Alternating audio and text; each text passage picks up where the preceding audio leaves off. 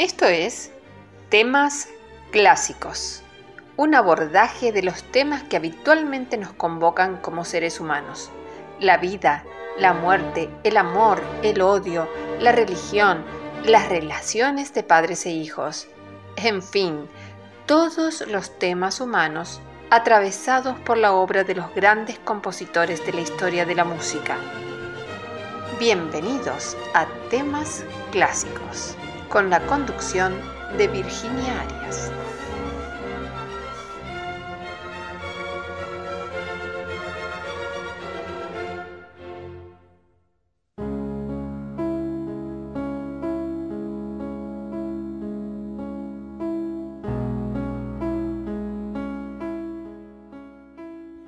¿Cómo les va, queridos amigos de temas clásicos?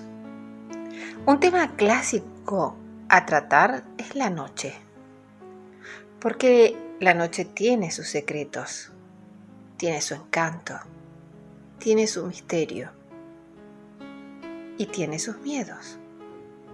Por eso, muchos compositores a lo largo de la historia de la música dedicaron obras a la noche. De ellas nos dedicaremos en este programa.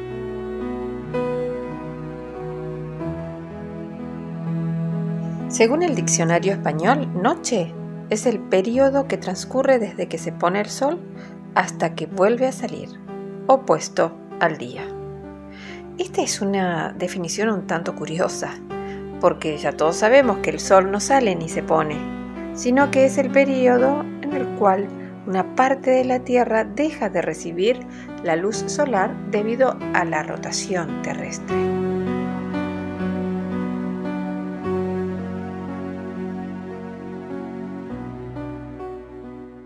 Cierto es que la noche es un momento especial. El final de un día de trabajo. Comienza el esperado descanso o el momento donde amigos y amantes se encuentran. Es el momento del sueño o de la fiesta. Por ello, durante el siglo XVIII y el siglo XIX surgió una forma musical específica cuyo rey indiscutido fue Frédéric Chopin, el nocturno.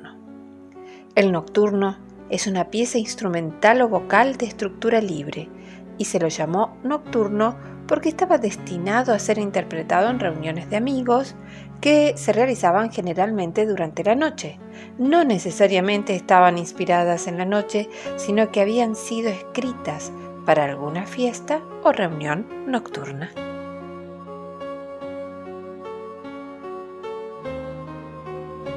Frédéric Chopin el compositor polaco que nació en Varsovia el 1 de marzo de 1810 y falleció en París el 17 de octubre de 1849, escribió 21 nocturnos a lo largo de su corta vida. Si alguien se pusiera a tocar todos en un concierto, este duraría solo una hora tres cuartos, porque son piezas cortas pero portadoras de una indiscutida belleza. El Nocturno Opus 9 número 2 es una de sus obras más conocidas. En esta pieza, la mano izquierda toca una suave melodía, un acompañamiento, mientras la derecha toca toda la melodía. Escrito en 1830, está dedicado a Madame Pleyel, la mujer del poderoso fabricante de pianos. Lo escuchamos interpretado por Valentina Lisitsa.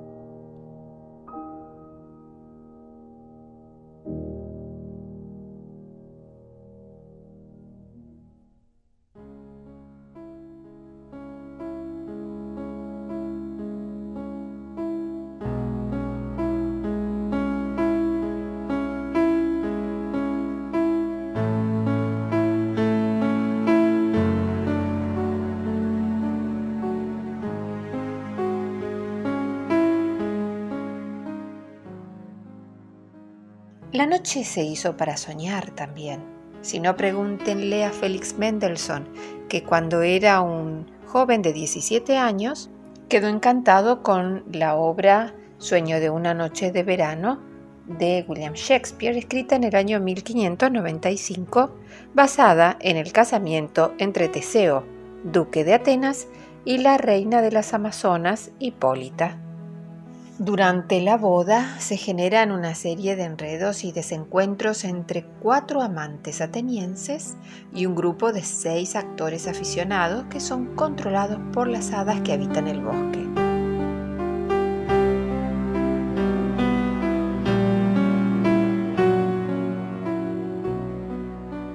Cuando Félix Mendelssohn leyó esta obra, quedó extasiado y decidió componer una obertura. Era solo un adolescente de 17 años que tomaba clases de composición. El maestro de Félix le hizo varias correcciones, algunas muy severas a tal punto que Mendelssohn se fue corriendo sin despedirse. Unos días más tarde el compositor le envió una carta de disculpas y reiniciaron el vínculo. Mendelssohn aceptó las críticas y se puso a trabajar en mejorar su boceto. Cuando escuchen la obra se sorprenderán por la madurez y la originalidad sabiendo que lo escribió un adolescente. Un guiño musical. Uno de los personajes de Shakespeare, Bottom, tiene cabeza de burro debido a una broma de las hadas del bosque.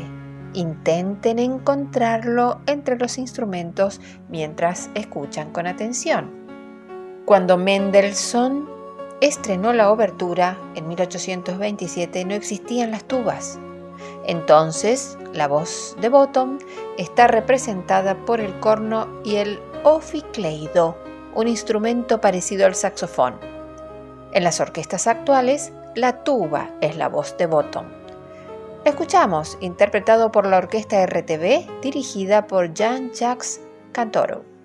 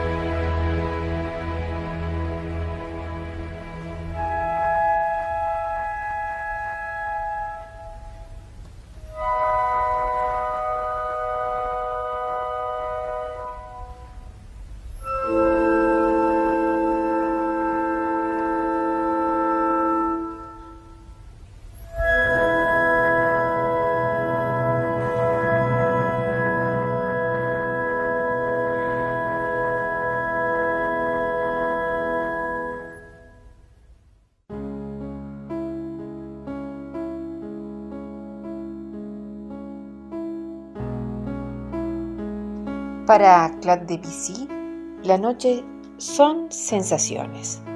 Nacido en las afueras de París en el año 1862, murió ya entrado el siglo XX, en 1918, en la ciudad Luz.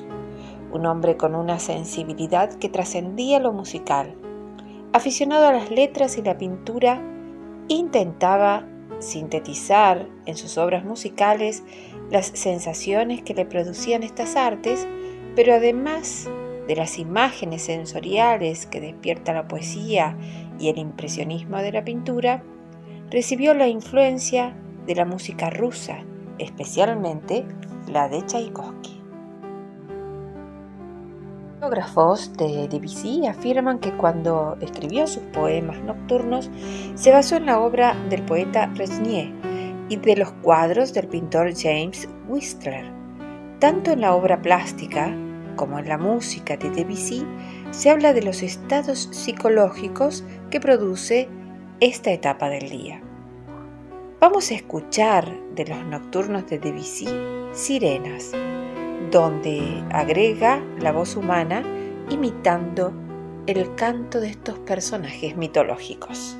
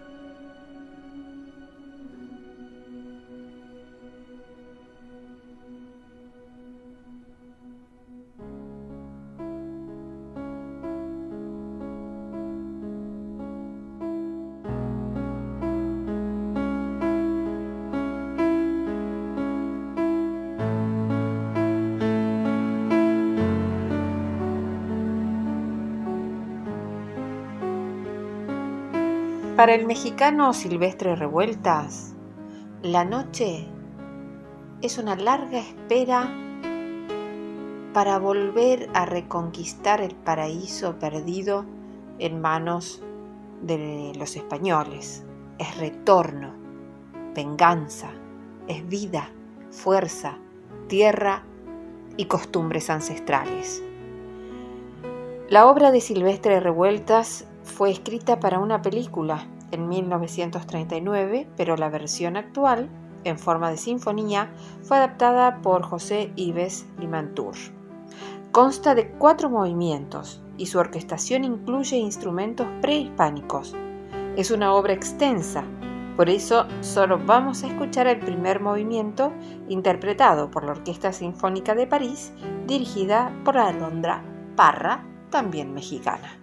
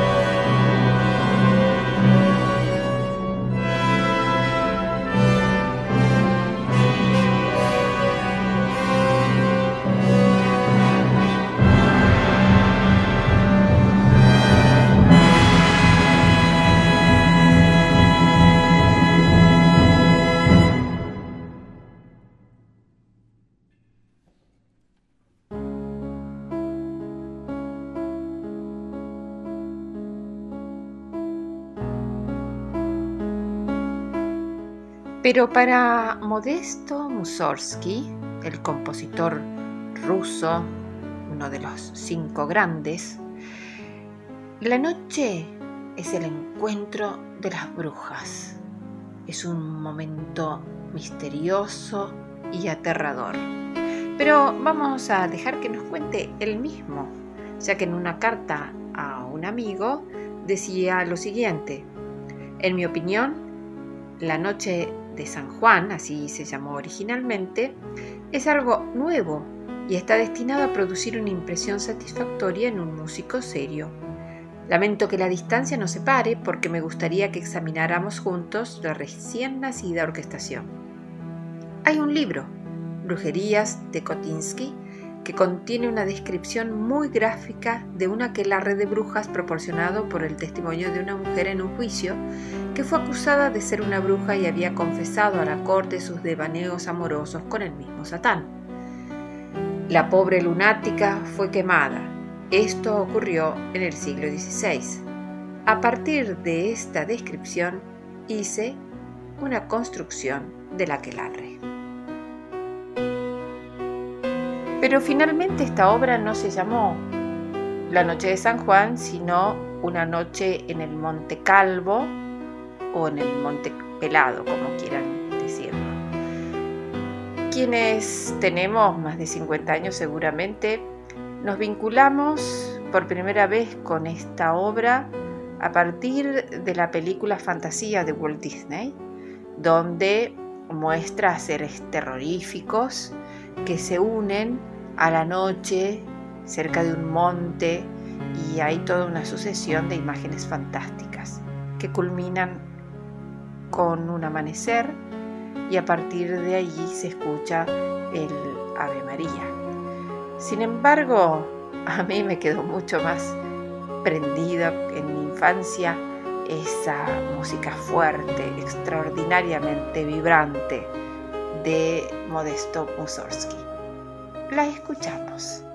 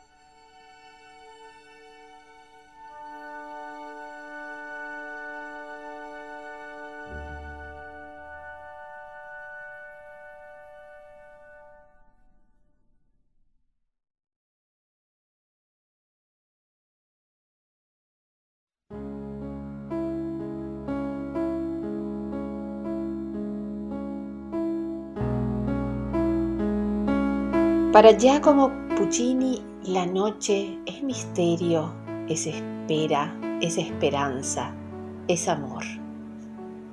Eso lo expresa en el área más conocida de su ópera Turandot, Nessun Dorma, donde un ignoto príncipe canta, Nadie duerma, nadie duerma, incluso tú, oh princesa, en tu fría estancia, miras las estrellas que tiemblan de amor y de esperanza, pero mi misterio está encerrado en mí, mi nombre nadie lo sabrá, no, no. Sobre tu boca lo diré, cuando resplandezca la luz y mi beso disolverá el silencio que te hace mía. Luego hay un coro que dice, su nombre nadie lo sabrá y nosotras te veremos, ay, morir, morir.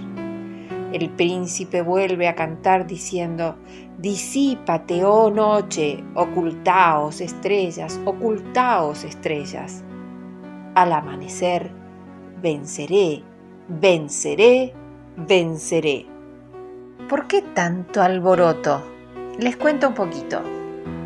Turandot era una terrible princesa que no quería casarse y había decidido que todos aquellos pretendientes que pidieran su mano tenían que resolver tres enigmas o morir.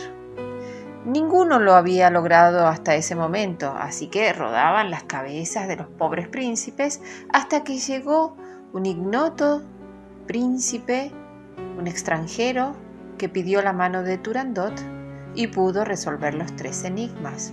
Cuando ella, dura, gélida, pregunta su nombre, él le dice que no se lo dirá hasta el día siguiente. Turandot, enojadísima, exige a todo el pueblo de Pekín que no duerma y que averigüe el nombre del desconocido. Escuchamos el área Nessun Dorma de Turandot de Giacomo Puccini en la voz de José Carreras.